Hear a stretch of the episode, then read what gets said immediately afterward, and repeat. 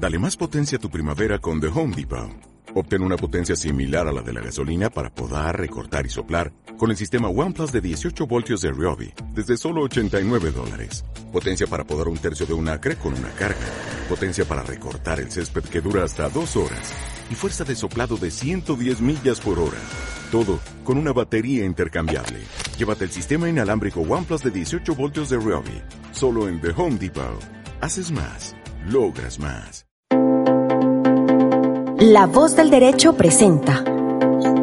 Panorama económico. Los hechos, las cifras, las medidas oficiales, el sistema cambiario, monetario y crediticio. Dirige y conduce Luis Alberto Ávila. Bienvenidos a Panorama Económico con la dirección general del doctor José Gregorio Hernández Galindo. Eh, hoy vamos a acompañarlos Alejandro Velandia, Alberto Ávila, nuestro invitado especial Mario Cruz Rodríguez, representante de una importante firma de turismo en Tulum, en México, que vamos a trabajar el tema internacional del turismo y desde luego también el tema nacional, el que tiene que ver con eh, la vitrina turística que realiza todos los, los, años en Colombia y especialmente pues la dirección de ANATO, la Agencia Nacional de, eh, la, de Turismo, que con, eh, básicamente ha representado a más de 700 agencias de turismo en el país y que esta semana se está realizando en Corferias. Eh, en este marco internacional del turismo, eh, después de la pandemia, básicamente uno de los sectores que empezamos a reactivar en el mundo es básicamente el turismo. Ahora hay muchas, varias restricciones en el turismo internacional. Tenemos la crisis que estamos viviendo de Ucrania, Rusia, tenemos pues obviamente enfrentamientos internos, seguridad, tenemos problemas, muchos países, no solamente Colombia, muchos países tenemos problemas de narcotráfico. Eso limita mucho en, materia de, flujos de turismo, o sea, que se masifique más el turismo. La seguridad de una ciudad es importantísima, o sea, como eh, si el número de homicidios, el número de robos que se hacen en una ciudad, eso determina y es un, un indicador importante para que muchas agencias internacionales, muchas eh, entidades especializadas en la promoción del turismo, pues empiezan a calificar cada una de las ciudades. ¿Cuál es su nivel de seguridad para poder desplazarse. Vamos a escuchar a la presidenta de ANATO, a Paula Cortés, quien nos va a comentar precisamente de la realización de esta gran feria, eh, esta vitrina de turismo que se está desarrollando en, en Corferias, en la ciudad de Bogotá. Escuchemos a la presidenta de ANATO los que lideramos el 100% de, de, en, el, momento de la pandemia, cuando vimos que para las agencias y para el, para el consumidor era difícil salir eh, por los costos que tenía, pues buscar un alivio con el gobierno nacional y logramos el alivio de no tener IVA en los paquetes turísticos, o sea, lo que tiene que ver con hotelería y turismo. Paralelo a eso, con el gremio de las aerolíneas también manifestaron la posibilidad de tener el IVA de los tiquetes al 5%. Lamentablemente, en la reforma tributaria no logramos convencer al ministro Campo ni al gobierno nacional de mantener esos incentivos que no eran para la empresa, sino que esos incentivos son para el consumidor, para que los, los consumidores viajen y puedan eh, llegar a todos estos destinos nacionales e internacionales eh, de mayor acceso.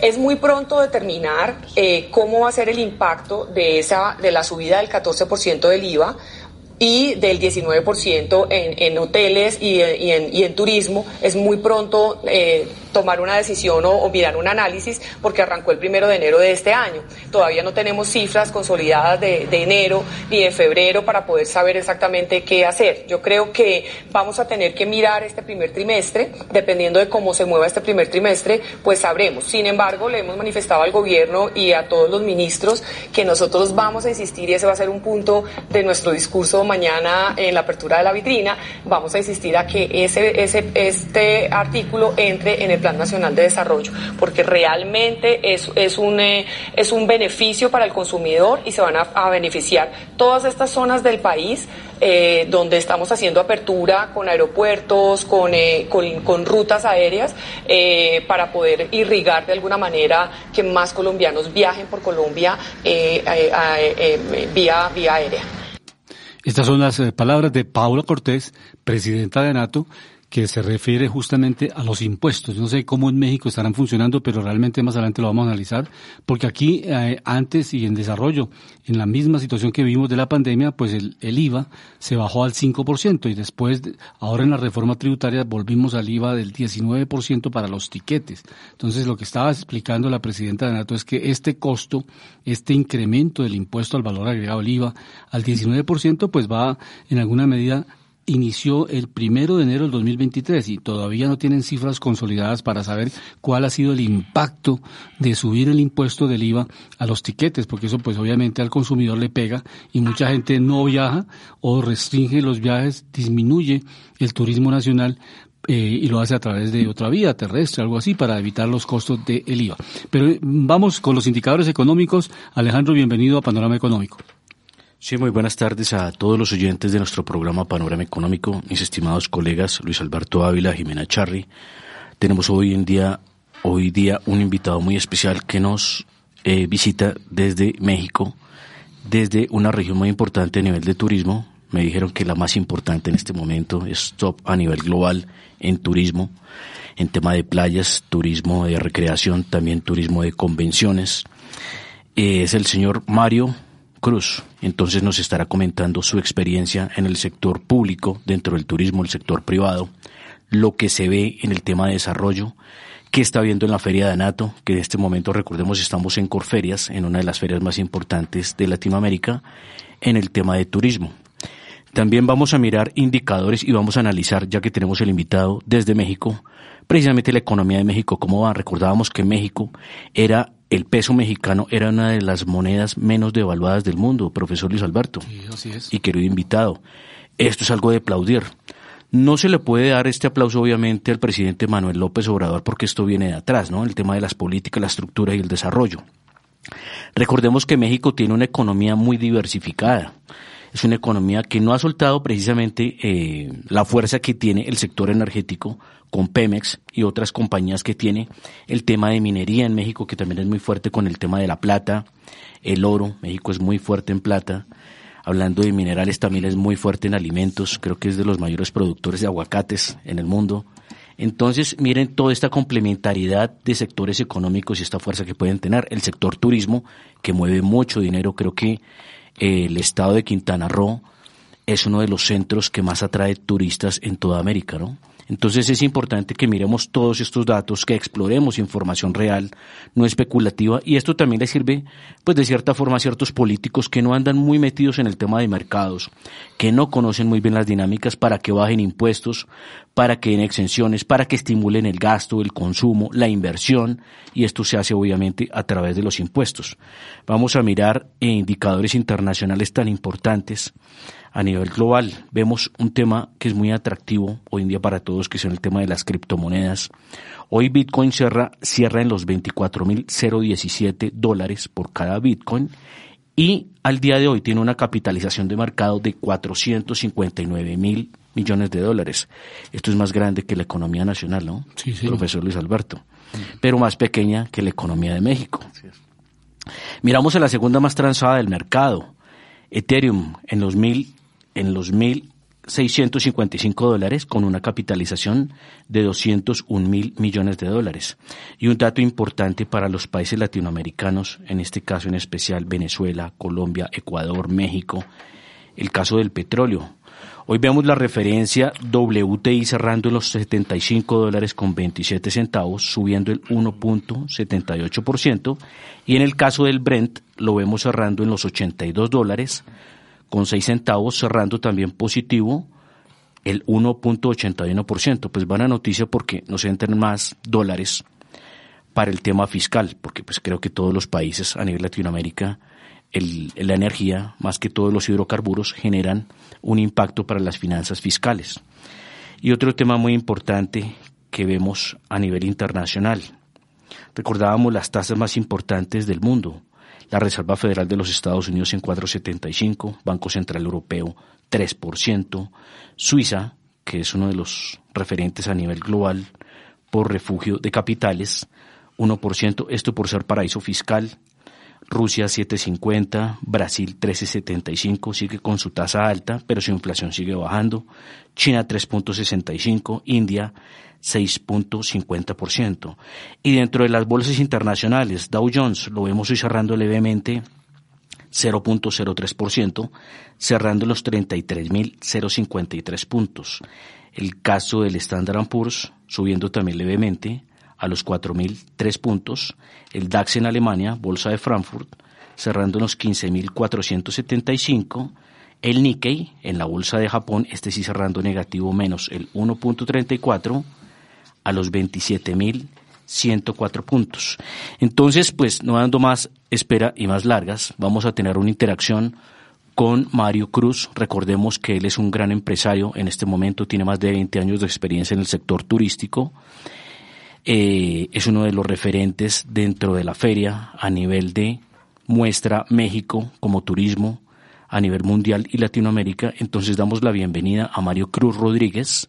Los micrófonos son tuyos para que nos cuentes tu experiencia, nos cuentes qué has visto en la feria, cómo ves el tema a nivel futuro, cómo ves el tema de momento, cómo pegó la pandemia, cómo se ha recuperado esta industria y qué se puede dejar como una enseñanza en esta feria de Anato Colombia.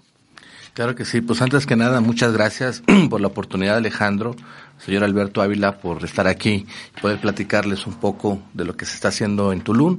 Mi nombre es Mario Cruz, eh, yo soy promotor turístico desde los esfuerzos de la iniciativa privada, llevo 20 años trabajando a favor del turismo de Quintana Roo y de Tulum y pues bueno, el día de hoy nos encontramos participando en la 42 edición de ANATO, de la vitrina turística, aquí en Bogotá, Colombia. Como ustedes saben, es una de las ferias más importantes de Latinoamérica. Pues por esa razón que nuestro país, México, pues participa con un pabellón bastante interesante y bastante completo con los principales destinos turísticos de México. Y pues bueno, finalmente nosotros nos encontramos con un espacio de Máxico Tulum, Cenotes Casa Tortuga, que es una alianza estratégica de nuestra plataforma internacional el cual nos permite seguir promoviendo el destino, reforzando las acciones de promoción turística y económica que hace el gobierno federal y estatal. Y el día de hoy pues estamos muy contentos porque estamos teniendo un éxito muy importante con reuniones, citas de negocios, que nos va a permitir el reforzar la promoción aquí en Colombia y en todo Bogotá para que más turismo colombiano visite nuestro estado y nuestro país. Es muy importante mencionarles que la conectividad aérea es de suma importancia para tener un éxito en cualquier destino turístico del mundo. Y mencionamos como la puerta de entrada a Cancún, que se, hoy en día tiene vuelos directos con Bogotá y con Medellín. Eso nos permite el poder este, trabajar de la mano con las agencias de viajes, con los mayoristas, con los tour operadores y todos los, los profesionalistas de turismo, para que de esta manera pues puedan eh, eh, ellos eh, empezar a, a comercializar nuestro destino y los atractivos que tenemos. Entonces, este, sí mencionarles que estamos muy contentos, estamos teniendo muy buenas actividades, pero sobre todo muy buenos resultados a favor del turismo y sobre todo de la economía. Mario, hoy una pregunta. Sí. O una, o una, una referencia. México es uno de los actores más importantes a nivel mundial en la industria de turismo, ¿cierto? Es correcto. México es un país muy importante en emisora de turismo a nivel mundial eh, hay que recordar que en el 2018 estuvimos, del 2018 al 2019 estuvimos en el ranking del cuarto país más visitado del mundo. Eso definitivamente nos motiva a todos a seguir eh, trabajando, reforzando la actividad turística, pero sobre todo decía la actividad económica.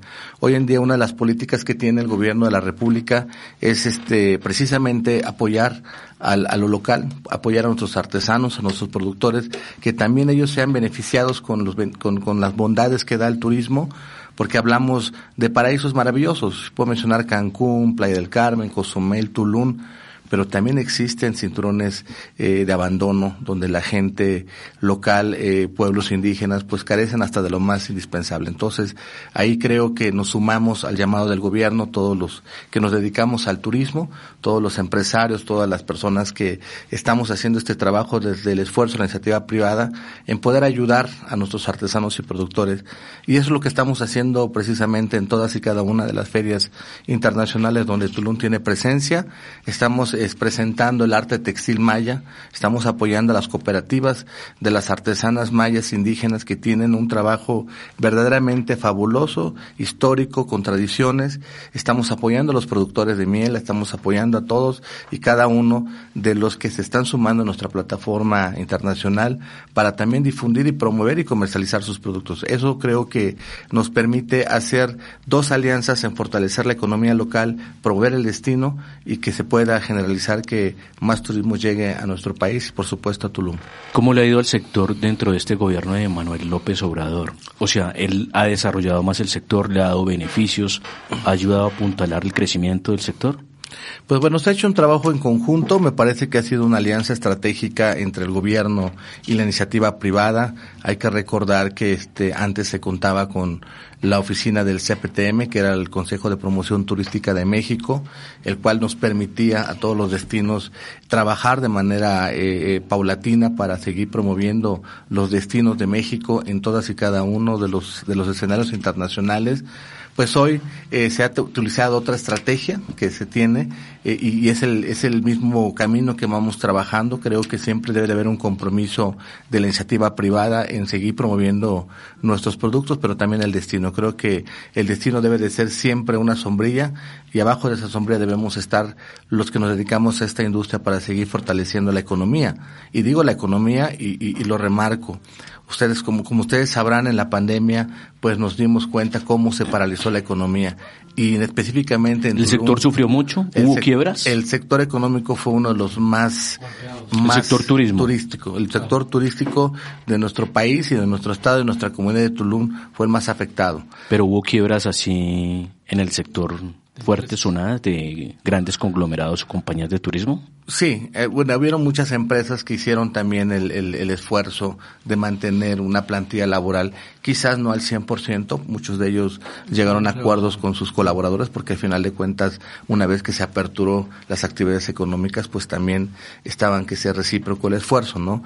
En este sentido te puedo decir que ahí nos dimos cuenta que cuando dependes al 100% del turismo, como es en el caso particular de Tulum, pues tenemos que generar esta cultura de cuidado, de atención, de que el turista lo tenemos que ver como un amigo, tenemos que recibirlo con todas las atenciones cuando llegan a nuestro país, porque precisamente el, el promover a nuestro destino, el llevar turismo para, para nuestro país, cuesta. El que estemos ¿Hay algo? aquí. Sí. Qué pena. Hay algo dentro del estándar internacional de turismo que veo que México aplicaba muy bien, o ciertos hoteles en México, me acuerdo que era el caso del Hotel Coral Beach Resort and Spa. Tenía niñas en la recepción que eran de Europa. Y yo estaba sorprendido. Yo decía, ¿cómo una ciudad, un país latinoamericano llega a traer eh, recepcionistas de este nivel, ¿no? Obviamente sabían tres, cuatro idiomas. Entonces recepcionaban porque es que recordemos que estos centros como Cancún, Quintana Roo y todos estos, Tulum, obviamente son eh, atractivos para turismo, pero a nivel internacional. Viene gente de todo lado del mundo, ¿no?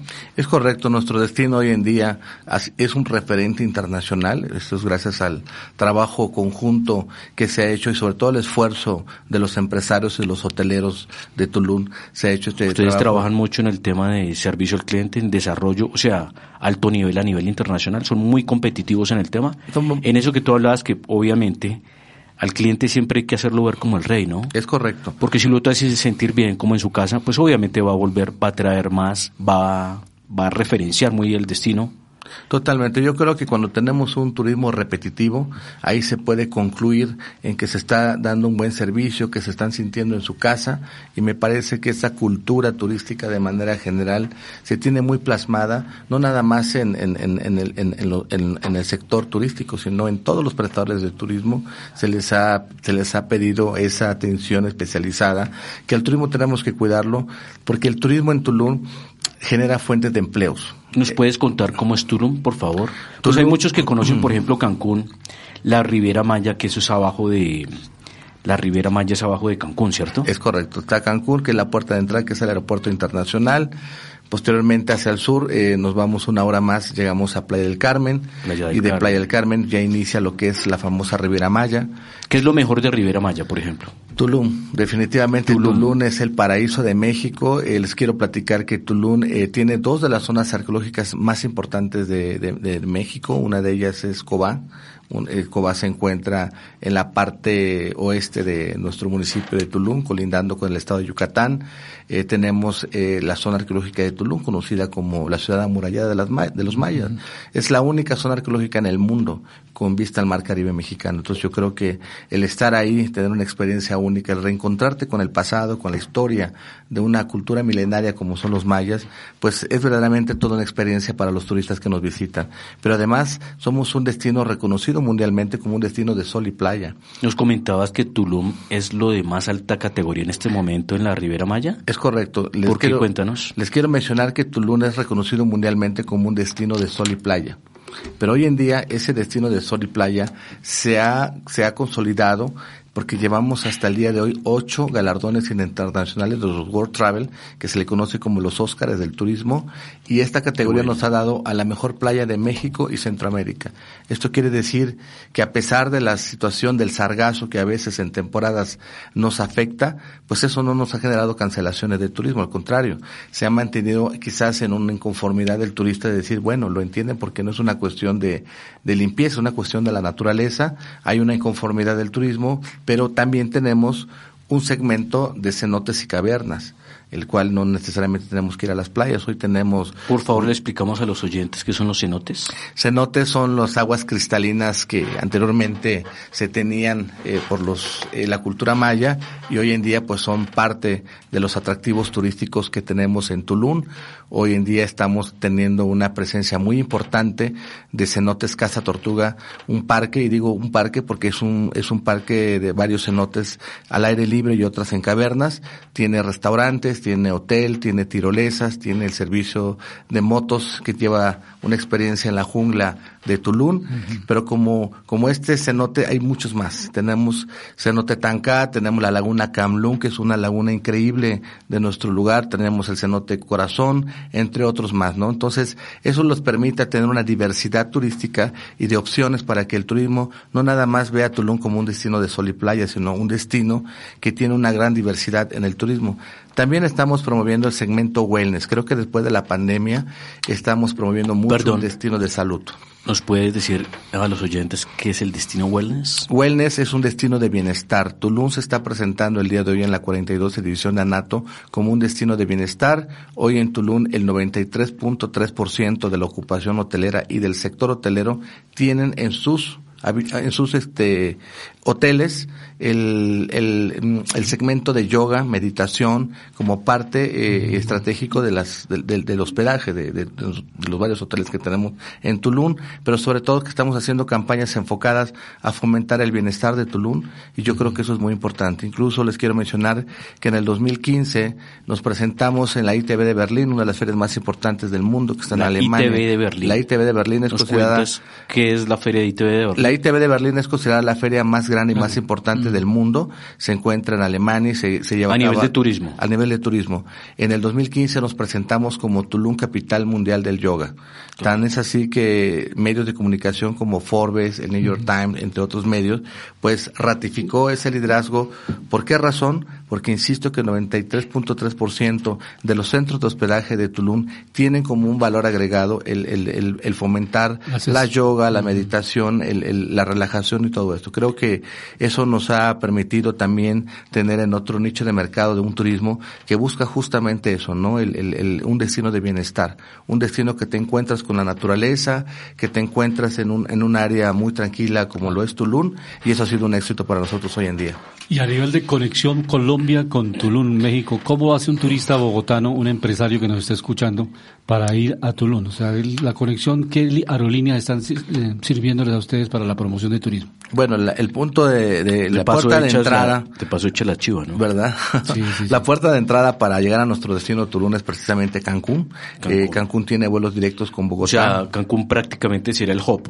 Ahora. De esos cuatro destinos, ¿sí? Así es. Rivera Maya, Tulum, Cancún y el otro cuál es? Playa del Carmen. Y Playa, del Carmen. Entonces, para llegar a nuestro destino Tulum, eh, se tienen vuelos directos con Cancún. Y digo Cancún porque es la puerta de entrada para nuestro destino, pero sí aprovechar este, este espacio también para decirles que ya está en construcción el Aeropuerto Internacional de Tulum. El gobierno de la República lo anunció y ya se tienen los trabajos eh, que se están realizando para tener eh, el nuevo Aeropuerto Internacional de Tulum. Eso desde luego va, va, va este a a ratificar el liderazgo que hoy tiene Tulum a nivel mundial. ¿Y, para cuándo tú lo tienen previsto, el aeropuerto? Pues de acuerdo al, al, al, al, informe que tiene el gobierno de la República, porque es una competencia del gobierno de la República, se está hablando que a, mediados o a finales de 2024 se tiene precisamente terminado ya la construcción del aeropuerto. Como ustedes saben, pues bueno, hay temas que a veces puede atrasarse por cuestiones burocráticas de gobierno, pero la intención de lo que vale. Yo creo que la intención ahí está, el aeropuerto ya está caminando en construcción, a veces se detiene un poco por temas de presupuesto, pero es un anuncio que ya hizo el gobierno de la República y a nosotros pues realmente esto nos motiva porque ya una vez que esté el aeropuerto en funciones, pues seguramente vamos a tener vuelos con Bogotá, vuelos directos con Medellín y con otras ciudades importantes de aquí de Colombia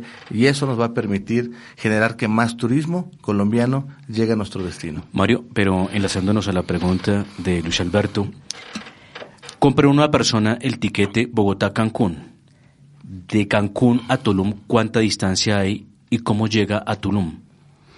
¿De Cancún a, de Bogotá a Cancún? No, llega una persona de Bogotá a Cancún. Okay. Ya, estando, ya, estando, en Cancún. y ya estando en Cancún, ¿qué distancia hay de Cancún a Tulum y cuál es la mejor forma de llegar a vía, vía aérea vía vía, vía terrestre, es vía terrestre. no tenemos opciones de vía, de vida aérea ni vía terrestre. cuánto gasta una persona estamos hablando entre una hora treinta minutos aproximadamente. Hay transportes especiales Sí, claro, hay muchas opciones del transporte público y la empresa ADO tiene diferentes opciones para que la gente que no quiera pagar un servicio privado, pues tenga la opción también de utilizar el transporte público. Es un transporte muy cómodo. Sí, para que no les pueda salir también tan costoso, ¿no? Así es. Esta es una opción de pronto para abrirla para muchas personas porque obviamente, creo yo, dentro, yo me acuerdo que estuve en Cancún, los taxis son carísimos, ¿no? Sí, sí, sí, son muy Lo mismo caros. que pasa en República Dominicana, pero entonces hay otras opciones para que la gente pueda llegar a un costo más bajo. Sí, yo creo que es lo más importante, sí lo tenemos, insisto, para quienes nos escuchen, eh, una vez que un colombiano llega al aeropuerto internacional de Cancún y quiere desplazarse a nuestro destino Tulum, hay rutas directas de Cancún, Playa del Carmen y Cancún, Tulum. Hay ciertos horarios en la cual oscilan entre los 400, 500 pesos mexicanos, peso mexicano. ¿Cuántos irían dólares en este momento? En dólares estamos hablando como de 35 a 40, no, espérame, de 25 a, de 20 a 25 dólares, americanos por persona. En transporte público, desde transporte público. hasta Tulum. ¿Qué tipo de transporte público es este? Es un autobús. Son autobuses de 40 pasajeros, son muy cómodos, de primera clase, la empresa primer nivel, primer nivel y yo creo que hay una oportunidad de de, poder desplazarse de una manera segura, de una manera este cómoda y económica. Entonces, profesor tenemos... Alberto está invitado a Tulum. Por favor. desde luego. Quería preguntarle, en esta feria de Anato, ¿cómo ha hecho, cuál es el balance de negocios, de contactos? Medellín, Bogotá, ¿de dónde va, va gente con mayor frecuencia? ¿De Bogotá, de Medellín, de la zona de, de la costa caribe? ¿Cuál es el público objetivo que ustedes tienen en Colombia y cómo les ha ido en este enlace comercial aquí en la, en, en, la, vitrina de Anato? Pues eso, y adicional a eso, ¿sabes qué? Si nos puedes dar la cifra que creo que tú las manejas sobre los colombianos que llegan a México y a Quintana Roo, ¿no? Sí, bueno, es muy importante comentarles que para Quintana Roo, específicamente el Caribe mexicano, el turismo colombiano es uno de los principales de Latinoamérica, emisores de turismo. Esto se debe también a un gran esfuerzo de una cercanía entre Colombia y nuestro país que ofrece una oportunidad de crecimiento y económico. Esto, por supuesto, nos permite tener un flujo de turismo colombiano con una gran diversidad que tenemos en México y no hablo específicamente de Quintana Roo porque hay quienes a lo mejor se desplazan a otro estado de, nuestro país y dices, bueno, si yo tenía pensado estar una semana en el Caribe mexicano, pues me voy por 15, 20 días. De eso se trata, ¿no? De que conozcan más el, el, el, entorno de nuestro país y yo creo que eso nos va a permitir hacer muchas cosas con, con otros lugares, ¿no? Nosotros celebramos mucho que hace unos días aproximadamente se, eh, se celebró una firma de convenio entre Colombia y México hace 10 días me parece que estuvo ahí el secretario de Turismo Federal de México y el ministro de, Turismo de aquí de Colombia, para eh, fomentar la cooperación del turismo. Esta... de oyentes, recordemos que Colombia hace parte, Colombia y México hacen parte de la Alianza Pacífico. Es correcto. Que es un grupo económico. Y también estábamos antiguamente en un grupo que era el G3, que era Venezuela, Colombia y México, ¿no? Es correcto. Hay otra cosa que es importante destacar, no sé si será por los aspectos culturales que tenemos en afinidad a muchos colombianos les gusta la, la comida mexicana, la música mexicana. Es más, aquí en Colombia, en Bogotá, no sé si el profesor Luis Alberto lo ha visto, hay sitios de música mexicana y de comida mexicana. Hay unos famosos que, bueno, decirlos al aire, uno se llama La Chula, el otro Tex-Mex, eh, hay varios, ¿no? Rancho MX. Rancho MX, ah bueno, ya las conoces. Yo la verdad les entonces, quiero... Entonces es una maravilla y hay algo que decían precisamente los, los literatos y muchos otros que entre Colombia y México hay muchas similitudes, ¿no? Por eso es que se asocian a veces también culturalmente. Yo creo que esto se debe también a un hermanamiento histórico entre Colombia y México. Eso ha permitido que empresas colombianas hoy en día estén aquí y yo les quiero comentar algo muy personal. Yo me quedé verdaderamente sorprendido, específicamente el restaurante La Chula y el Rancho MX, cómo cuidan cada detalle, que yo la verdad no había visto un restaurante tan mexicano como el que está, aquí, este que, el, que, está aquí en Bogotá. Es increíble. desde, desde la hoste que te recibe con un vestido típico de México, vestida de Catrina. En fin, es una verdadera experiencia y por supuesto que eso es promoción a México. Porque el colombiano que va a estos lugares dice, bueno, si esto está aquí, ahora me imagino yo estar en nuestro país. Pues yo creo que eso, desde luego, fortalece mucho la economía de, de, de, de nuestro país. Hay algo muy importante que hablaba Luis Alberto, nuestro colega. ¿Qué negocios interesantes se hicieron en esta feria? Y además de eso, te queremos preguntar, ¿tú promocionas Tulum como un conjunto o promocionas algún conglomerado turístico que maneja este destino? Manejamos Tulum como destino turístico de manera general, haciendo una alianza estratégica con la Asociación de Hoteles que hoy en día tiene un espacio de promoción de todo el sector. O sea, tú representas una agremiación. Una agremiación efectivamente privada, ¿Cómo se llama? Mágico Tulum es la plataforma internacional de promoción turística de todo el destino, que a través de la Secretaría de Turismo pues nos da el acompañamiento de reforzar desde el, desde el punto de vista privado el destino. Es decir, desde la manera, desde la parte oficial le corresponde al Consejo de Promoción Turística de Quintana Roo, que es del gobierno de Quintana Roo. Lo que hacemos los empresarios que estamos presentes ahí, pues es reforzar la, la, promoción del destino y de, de, manera individual, pues cada quien eh, representa un sector, a lo mejor un parque, un hotel, algún sitio turístico como tal, ¿no? Hoy en día... Una información muy importante para los empresarios es saber si Tulum está funcionando igual que Cancún en el tema de mm, eventos, congresos a nivel internacional de pronto para que lo fijen como destino, ¿no? Sí, estamos iniciando en la parte de un, de un destino de congresos por, por la, la, infraestructura. Me parece que hoy en día tenemos ya hoteles que permiten, como el Gran Bahía Príncipe, que es un... un, ¿Qué nivel es ese hotel, por ejemplo? El Hotel Bahía Príncipe es un consorcio de cinco estrellas. Claro que ya hay a nivel internacional siete estrellas, sí. Sí, este está en Cancún en Cancún, pero el hotel este Bahía Príncipe les comentaba que es un hotel muy grande, tiene alrededor de casi cuatro mil habitaciones, es un complejo. Cuatro mil habitaciones. Es un complejo de. ¿No repites el nombre del hotel? Hotel Gran Bahía Príncipe. Gran Bahía Príncipe. en Tulum. En Tulum. En Tulum eh, es un, un complejo de cuatro hoteles muy importantes y por supuesto tienen salones para conventos y eventos, eventos, eventos. y congresos y convenciones. Entonces yo creo que esa es una manera también que cuando se tiene la infraestructura se puede trabajar y pensar en buscar ese turismo que es muy importante, porque es un turismo masivo, es un turismo que llega, se va y, y genera una derrama económica. ¿Cuál es el plus que tiene Tulum, por ejemplo, sobre Cancún?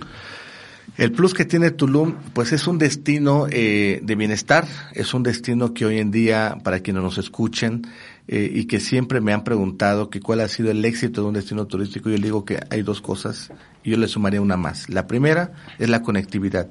Hoy Tulum tiene una conectividad a través de la puerta de entrada que es Cancún con el resto del mundo. Eso nos permite hacer negocios aquí, en Europa, en Asia, en África, en todas partes del mundo por la conectividad que tiene el Aeropuerto Internacional de Cancún. Y como un dato muy importante les voy a comentar, el Aeropuerto Internacional de Cancún es el primer aeropuerto de nuestro país con más vuelos internacionales por arriba de la Ciudad de México. Increíble. Con conectividad internacional. ¿Tiene más movimiento? Tiene más movimientos internacionales. O sea, Cancún tiene más vuelos internacionales por todo el mundo. Que Ciudad de México. Que Ciudad de México. Ahora, la Ciudad de México es el que tiene más vuelos, pero porque tiene más vuelos nacionales e internacionales. Entonces, ahí está uno de los puntos más importantes. Segunda, el éxito de un destino turístico se garantiza por la seguridad de quienes nos visitan y de quienes vivimos.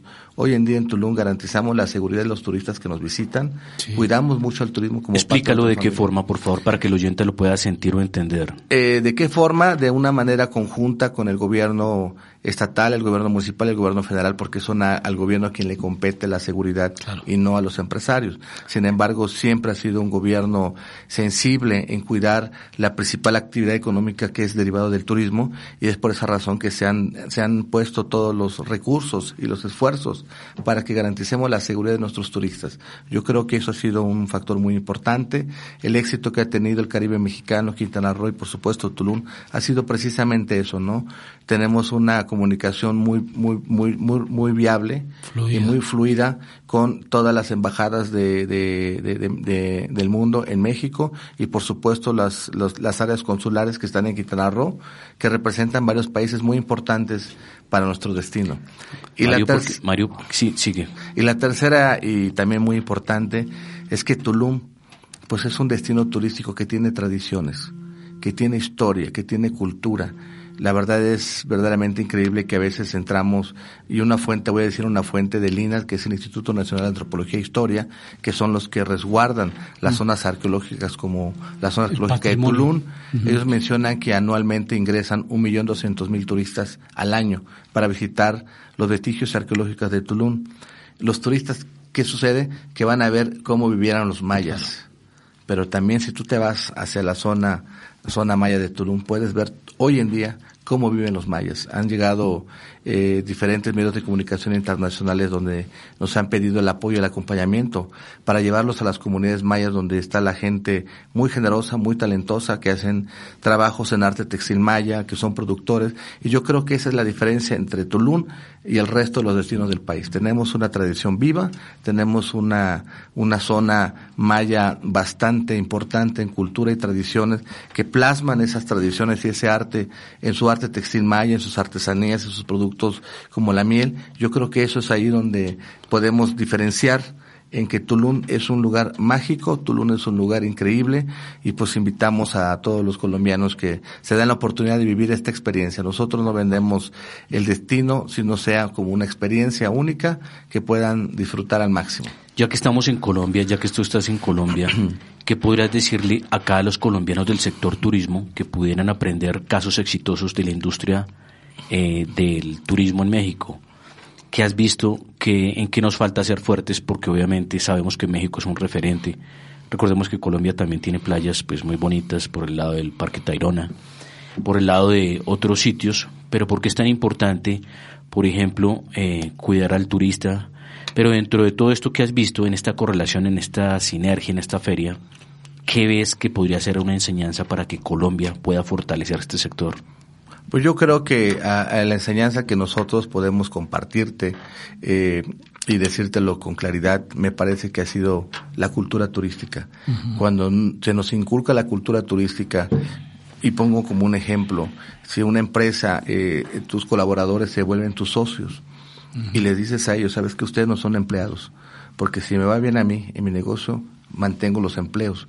Pero si me va mal a mí porque ustedes no hacen bien su trabajo, no cuidan bien a los clientes, este, hacen cosas que están de más decirlas, pues lo que voy a hacer es cerrar el negocio, ustedes pierden empleos, que gracias a sus empleos pues dependen muchas familias. Entonces yo creo que el generar la cultura turística de un destino como es el caso particular de Tulum y la conciencia también, como le hemos dicho, que, eh, que es bienvenida la inversión y quisiera mencionarles un poquito la inversión privada que es parte de la economía de Tulum.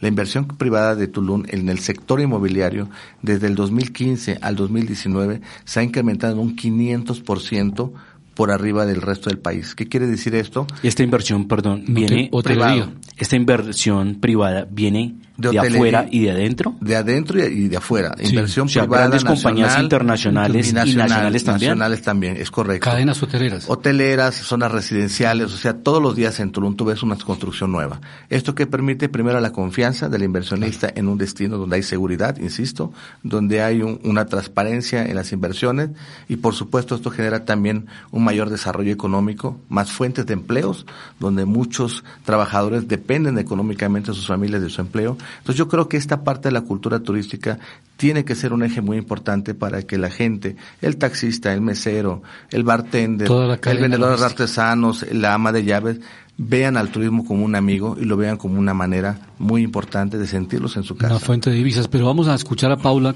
que es la presidenta de NATO, haciendo un análisis precisamente de la concentración que se está presentando en Colombia, porque acá tenemos un caso específico, el caso de Avianca y Viva Air, que pues obviamente hay la posibilidad que se fusionen estas aerolíneas de bajo costo, pero la presidenta de NATO nos va a comentar que no está de acuerdo, por lo menos las agencias, que se presente esa concentración, porque eso no es bueno, un oligopolio. En Colombia existen siete aerolíneas que operan en el mercado nacional y a nivel internacional operan 28 aerolíneas en Colombia, que hacen todo el turismo internacional para Colombia. Pero escuchemos a la presidenta de NATO en esta vitrina de que se está desarrollando en Corferias enfocar en dos temas especiales. Primero, no estamos de acuerdo con la concentración del mercado. Creo que concentrar el mercado eh, no es bueno para ninguna economía, no es bueno para ningún país. El monopolio, digamos, mal llamado que podamos tener, pues no es bueno para ninguna industria y por supuesto, pues tampoco es bueno para una industria eh, colombiana donde eh, están alrededor de unas siete aerolíneas a nivel nacional y eso, digamos, que es lo primero que nosotros hemos puesto sobre la mesa. Segundo, pues no queremos que ninguna aerolínea muera.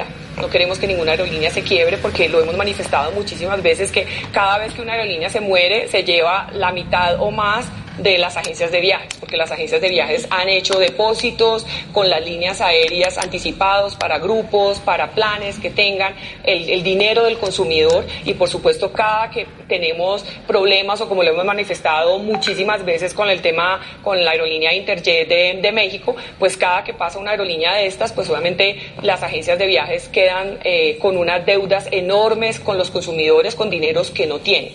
Entonces, lo que toca eh, eh, evaluar y lo que estamos esperando que el gobierno colombiano evalúe muy bien eh, son estas dos posibilidades, no, no tener una concentración grande del mercado y por supuesto tratar de salvar una aerolínea que no queremos que, que muera. Hay muchas otras opciones como lo ha manifestado para salvar una aerolínea, pues vimos a Bianca y Latam que también entraron en capítulo 11 precisamente en el medio de la pandemia. Creemos que en este capítulo 11 o en esta reorganización donde entra Viva Air va a ser una buena medida para ayudar a, salvar la aerolínea y por supuesto pues nosotros estaremos atentos atentos a que podamos en lo que eh, el gremio pueda hacer, pues salve la aerolínea, pero por supuesto no tener una concentración importante del mercado. Hay algo muy importante que yo quería decir, que es importante obviamente cuidar los, el aparato, el aparato turístico. Avianca, por ejemplo, en Colombia hacía parte de esto. No sé si Mario sepa que Avianca es una de las aerolíneas más antiguas del mundo y de Latinoamérica. ¿Sí? Entonces, en la aquí hubo una crisis, no sé si tú lo sabías, eh, después de la pandemia, Avianca casi entra en quiebra, le pidió auxilio al gobierno y no la querían casi salvar. Obviamente, gracias a unos ejecutivos que son muy brillantes, lograron sacarla adelante, pero por ejemplo, socios como Germán Efromovich salieron. Una cantidad de socios salieron, también se perdió mucho dinero, quedó con deuda. Entonces, ¿qué es lo que vino pasando a través de esto también? Que las aerolíneas, eso es algo que queremos comentar y que qué bueno que tú como promotor turístico que las aerolíneas precisamente quisieron eh, mitigar sus pérdidas bajando la calidad del servicio. Entonces, por ejemplo, eso es algo muy negativo para los clientes. Y si bien estamos de acuerdo eh, con la directora de ANATO sobre el tema de abrir el portafolio, también es importante cuidar el activo estratégico de, de, de, las aerolíneas nacionales, ¿no? Claro que pues Colombia tiene, eh, Avianca tiene ya accionistas internacionales, pero es una aerolínea que le da nombre y fuerza a Colombia y en Latinoamérica también, ¿no? Porque vamos a mirar muchos casos. La TAM, por ejemplo, opera en países donde es muy fuerte y ya esos países ya como aerolínea fuerte no tienen. Creo que es el caso de Perú, es uno de ellos. Entonces ya no tienen identidad propia en este tema del sector aéreo, ¿no? Es correcto. Sí, yo creo que es muy importante la participación de las líneas aéreas. Hay un caso particular en México, Interjet, por ejemplo, que está en una situación muy, muy similar. Y esto, por supuesto, yo creo que tiene que ver también la conciencia, pero sobre todo el, el, el, el, conocer de fondo que el gobierno pueda salvar a empresas que generan justamente el traer turismo, ¿no? Me no valor y una infraestructura fuerte. Pero sobre todo, yo escuché la propuesta de la presidenta Anato, que es una propuesta en voz de ella, pero es un, respaldada por muchos empresarios pues no es un recurso público. Ella está pidiendo un porcentaje del 5% sobre los tiquetes, es decir, sobre los turistas que ingresan a nuestro, al país, pues Colombia, y yo creo que ahí pues tendrían que valorar qué se va a hacer. Pero me parece que el enfoque es ese, ¿no? justamente eh, garantizar que esas empresas no vayan a quebrar o dejen de bajar la calidad por, por un tema económico. De acuerdo, es que hasta donde yo sé, Viva se iba a fusionar con Avianca es porque Viva viene teniendo problemas muy fuertes. Hay cinco aviones que están en tierra. Sí, ya pararon cinco aviones. Se supone que cada avión tiene una tripulación de cuatro pilotos y también aeromosas. Bueno, es una serie de, de, empleados que reúne eso y también el potencial que ejerce a nivel de aerolínea. Pero es una cosa muy clave que ellos decían, si es que si no nos dejan aliarnos o fusionarnos, pues obviamente Viva puede desaparecer. Y es algo importante, ¿no? Yo no sé, estamos de acuerdo con que no debe haber monopolios, pero también estamos de acuerdo que hay que cuidar la industria que es representativa nacional, ¿no? Como el caso de Avianca y Viva, que había sido uno de los casos más exitosos del mundo, que ha tenido un caso parecido es el de Ryanair en Europa, ¿no? que recordemos que Ryanair es uno de los casos más exitosos de aerolíneas de bajo costo, ¿no? Es correcto. Pues yo creo que este también contestando tu pregunta, que cuál ha sido pues la parte que nos ha permitido tener este liderazgo turístico que tiene Tulum, que es parte de la cultura turística, y sí, verlo como una empresa, es una empresa que tiene que crecer. Hoy en día me preguntabas que cómo nos presentamos el pabellón en México, tenemos una plataforma que se llama Mágico Tulum, es una plataforma que promueve México a nivel nacional e internacional. en marzo próximo vamos a estar en el Tianguis Turístico de México, que por primera vez se va a realizar en la Ciudad de México. ¿Tianguis Turístico es? Eh, es una de las ferias importantes de Latinoamérica, al igual que la Feria de Anato, donde hay países invitados y donde llegan muchos tour operadores de todo el mundo. ¿Tienes conocimiento en este momento México qué lugar ocupa en el mundo? A nivel de turismo? Está dentro de los primeros 10 lugares de ranking de los mejores países del mundo en temas de turismo. Entonces te mencionaba que estamos haciendo esta estratégica, eh, esta alianza estratégica que se ha sumado esta empresa que se llama Cenotes Casa Tortuga, haciendo una alianza estratégica. Hoy en día vamos juntos. ¿Cenotes Casa Tortuga es un hotel? Es, un, parque de, de, cenotes muy importantes. Es un parque. En parques cenotes, un lugares increíbles. Hoy en día estamos haciendo una alianza estratégica, nuestro espacio, nuestro stand dentro del pabellón de México. Vamos en conjunto, porque ellos tienen un interés muy importante de promover justamente eh, la parte cultural, la parte natural que tiene Tulum, y es un parque muy importante que ha estado los empresarios, les reconozco su trabajo y todos sus colaboradores de estarse esforzando. Hoy en día ya se nota Casa Tortuga, ya es un referente de Tulum para quienes visitan este nuestro país y sobre todo que se ha incrementado mucho el, el, el turismo colombiano que visita este parque. Entonces yo creo que ese también es una una imagen muy importante de conocer empresas exitosas que de manera individual, de manera privada se trabajan y nosotros como plataforma pues siempre vamos a estar haciendo alianzas con todas y cada una de las empresas de, Tulum que se puedan sumar a esta plataforma. ¿Y les dirías? Escuchemos a, Paola Cortés hablando del turismo con Venezuela, que es otro referente importante. República Dominicana fue el país invitado en esta feria de Anato e igualmente San Andrés y Providencia y Santa Catalina, el destino de Colombia, que es el más visitado.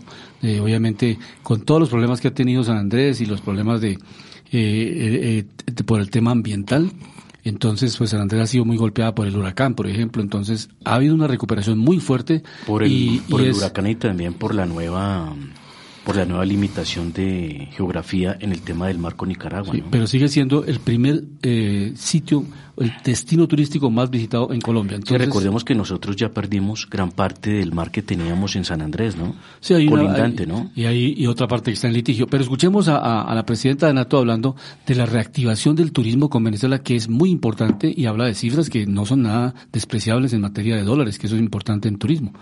Escuchemos a la presidenta de NATO, Paola Cortés.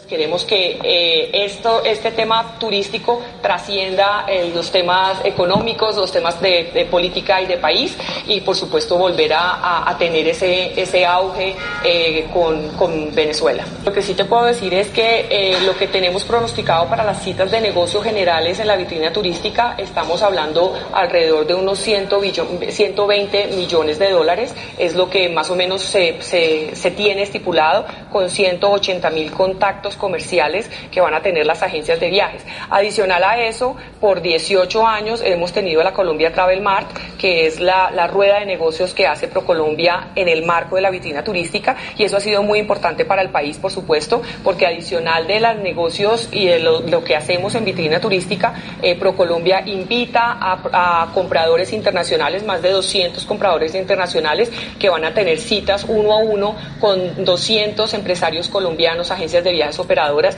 para vender el país. Entonces es una gran mezcla porque no solamente se vende en todas las regiones del país, sino que por supuesto también estamos vendiendo todos los destinos internacionales. Tiempo jalonando esta industria turística y estamos llegando a las zonas y a los destinos que, que, de la mano del gobierno donde pues están abriendo al, al país, se está abriendo en materia turística y por supuesto queremos acompañar a estos pequeños operadores, a estas pequeñas agencias de viajes para que de una manera también participen en el gremio y por supuesto pues se, alimenten de todo lo que eh, la ANATO y la asociación hace por el sector del turismo. Y escuchemos finalmente en esta última nota que hicimos con la presidenta de NATO eh, la promoción de turismo y lo que se, se, proyecta, el crecimiento del turismo en Colombia, que obviamente está muy empeñado el gobierno nacional, precisamente como el proceso de transición. Si queremos tener más dólares, más divisas, el turismo es una fuente de divisas muy importante para todos los países. Escuchemos en esta última nota a la presidenta de NATO hablando de la prospectiva 2023 auge y ese crecimiento del turismo lo estamos viendo reflejado en la vitrina turística. Eh, vamos a, estar en 30 mil metros cuadrados, eh, crecimos un 20% más que lo que teníamos el año, el año pasado, estamos con un pabellón nuevo eh, donde estará el destino nacional y estará toda la muestra colombiana en ese, en ese pabellón. Esperamos unos 33 mil profesionales del turismo en esta oportunidad, un 20% más que lo que tuvimos el año pasado. El año pasado cerramos alrededor de 27 mil profesionales del turismo. Realmente es una feria maravillosa para el país, para, el, para Bogotá. Eh, para Bogotá directamente está generando unos 4.500 empleos eh, directos eh, con todo lo que tiene que ver el montaje, el desmontaje. Estamos desde el fin de semana en Corferias haciendo los montajes de todos los destinos turísticos nacionales e internacionales y pues por supuesto esto redunda en economía para, para el sector y para el país. A la fecha también un crecimiento del 60% en citas de negocios en esta oportunidad. Eh, tenemos eh, alrededor de 13.400 citas de negocios agendadas para estos tres días de la, de la vitrina eh, turística y por supuesto pues esto, este crecimiento se ve jalonado por, por también los registros que tenemos a la fecha.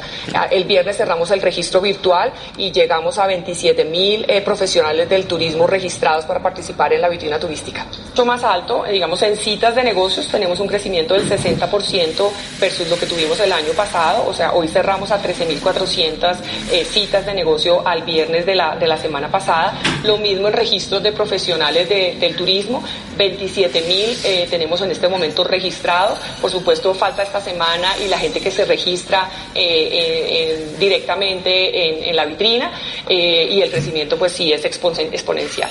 En esta edición, ¿hay algún país este, este es el resumen de lo que es ANATO, o sea, lo que ha hecho la vitrina turística en Bogotá y pues el, empleo que se genera, 4.500 empleos es importante, ¿no? O sea, la, cadena logística, como estaba comentando hace un momento Mario Cruz, eh, lo que implica la cadena de empleo que se genera en todos los eslabones, en las aerolíneas, los hoteles, eh, la infraestructura de cada ciudad, el transporte, la movilidad, el consumo de bienes, de servicios, de combustible. Es una cadena muy virtuosa para generar empleo. Y lo que se podría generar, Luis Alberto, si nosotros tuviéramos mejores condiciones impositivas. Por ejemplo, ya que tenemos un querido invitado de la Ciudad de México, vamos a hacer un paralelo con Colombia. El impuesto sobre sociedades en México es del 30%, Colombia es del 35%. Si nos comparamos con, porque no es por compararse, pero en negocios hace uno lo que se llama benchmarking, punto de referencia, si un país tiene más altos impuestos, pues afecta más sus utilidades y su crecimiento, ¿no? Entonces, es una, es, es algo positivo para México, que México tiene menos impuestos que Colombia, repito. Impuesto de sociedades 30%, Colombia 35%. El impuesto de renta en México está en, el orden del 35%, en Colombia recordemos que está en el orden del 39%. La confianza del consumidor en este momento en México está subiendo y lo felicito, está en el, del paso del 42.7 al 44.2. Entonces una noticia positiva, positiva claro. Sí, y hay otra cosa que queríamos ya cerrando el programa, creo que ya lo vamos a cerrar. Sí, estamos en dos minuticos. Entonces hay una invitación, eh, pues primero a que pues este programa está abierto para todos los empresarios. Recordemos que nos escuchan pues políticos, empresarios y gente que quiere el emprendimiento, que está buscando cómo generar desarrollo, que quiere saber por qué unos gobiernos a veces impactan mucho el tema de crecimiento de sectores económicos. Te preguntábamos eso de pronto en una respuesta corta, ¿cómo les ha ido con Manuel Andrés López Obrador? ¿Ha sido positivo? ¿No ha sido tan positivo? Y si estos gobiernos de izquierda han beneficiado o han ayudado a Latinoamérica quiero que nos des un concepto, ya que nos van a escuchar en muchos países de América Latina, también en Europa, en Estados Unidos. ¿Cómo ha sido ese sentimiento? ¿Hay apoyo y ayuda? Por ejemplo, nosotros tenemos acá al presidente Gustavo Petro, que habla mucho de desarrollar el sector, pero creo que el profesor Luis Alberto, no sé si estoy bien o mal, se subió impuesto, el impuesto al consumo. Entonces, obviamente, eso es regresivo. El IVA a las aerolíneas. Sí, no, y otra cosa, creo que restaurantes y hoteles. El hipoconsumo. Sí, entonces, obviamente, no puede estar hablando uno de desarrollo del sector cuando lo está asfixiando con más impuestos, ¿no? Entonces, ¿qué nos puedes decir con respecto a esto? Pues mira, de manera general te puedo decir que pues todos los gobiernos traen una estrategia muy fluida, muy distinta a los anteriores y me parece que en el sector económico y turístico pues ha sido un acompañamiento del sector privado. Me parece que el esfuerzo que hoy en día hace el sector privado, es decir, las empresas que nos dedicamos a, a proveer el turismo, pues ha fluido de manera eh, pacífica con dos dependencias muy importantes, como ustedes sabrán desde que entró el nuevo gobierno eh, de López Obrador, del presidente López Obrador, pues el presidente dio indicaciones que ahora sean las embajadas y los consulados de México en el mundo que se encarguen de la promoción turística a los destinos. y qué bien, buena función de gobierno. Sí, claro. Bueno, eh, eh, por dos cosas la hizo el gobierno. La primera es para reducir un poco los costos que se tenían actualmente y decir, bueno, vamos a tener gente ya capacitada para tener una sola oficina, que sean las oficinas de los consulados y, los, las embajadas, para que sigan promoviendo. A través de eso se generó un consejo diplomático para que se prueba, se pueda reorganizarse todas las estrategias de promoción y marketing de nuestro país con el resto del mundo. Esto quiere decir que de manera conjunta pues se está haciendo un trabajo, pero yo creo que también la responsabilidad de cada uno de los empresarios. Me parece que, y como prueba de eso, estamos aquí en la NATO con recursos propios, como el, el, el Parque Cenotes Casa Tortuga, porque queremos innovar, porque queremos cuidar los empleos de nuestras empresas, queremos que nuestras empresas sigan funcionando y creciendo, que más turismo llegue a nuestro destino. Me parece que el gobierno tiene una corresponsabilidad, por supuesto, tiene un compromiso de hacer su trabajo, bien o mal, pero al final van caminando. Pero creo yo que el objetivo principal es que se genere esta conciencia y que independientemente si es un gobierno de izquierda, de derecha de centro, creo yo que eh, el el, el, la responsabilidad principal debe de ser uno mismo. Me parece que eso ha sido. Sin embargo, con el nuevo gobierno de nuestro presidente López Obrador, pues ha, ha fluido de manera general, de manera pacífica en algunas cosas, negativas en otras, pues como todos gobiernos, pues hay cosas en las cuales no estaremos de acuerdo, pero las que estamos de acuerdo hay que caminar. Me parece que señalar eh, no, no, no, no ayuda, sino que podamos ir de manera conjunta. Hoy estamos todos los desfilos del país dentro del pabellón de México Eh, esto es parte de lo que hace la Secretaría de Gobierno Federal a través de la empresa CREA con el Pabellón de México y es ahí donde nosotros nos estamos sumando, ¿no? Y, Mario, y hay algo muy importante, lo que yo le decía a mi estimado colega y a los oyentes, las cifras no mienten. Cuando uno sabe que un país está con bajos impuestos, obviamente genera más atractivo sobre la inversión. Y otras cifras precisamente como en el tema de confianza empresarial, el tema de confianza del consumidor, es interesante y es importante, ¿no? Claro. Pero algo muy importante y qué bueno tenerte en el programa y de paso pues les decimos a todos que tenemos el espacio abierto para que hablen de sus emprendimientos, del desarrollo, para que puedan mirar desde los actores del mercado cuáles son las mejores ofertas, las mejores opciones y los mejores destinos, ¿no?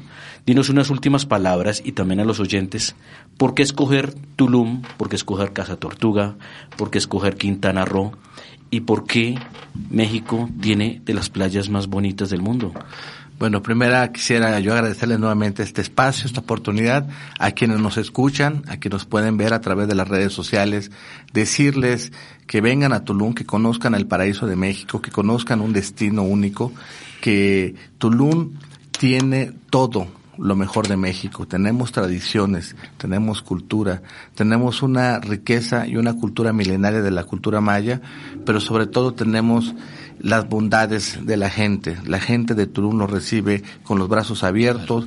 Nosotros cuando llega un turista lo recibimos como una familia.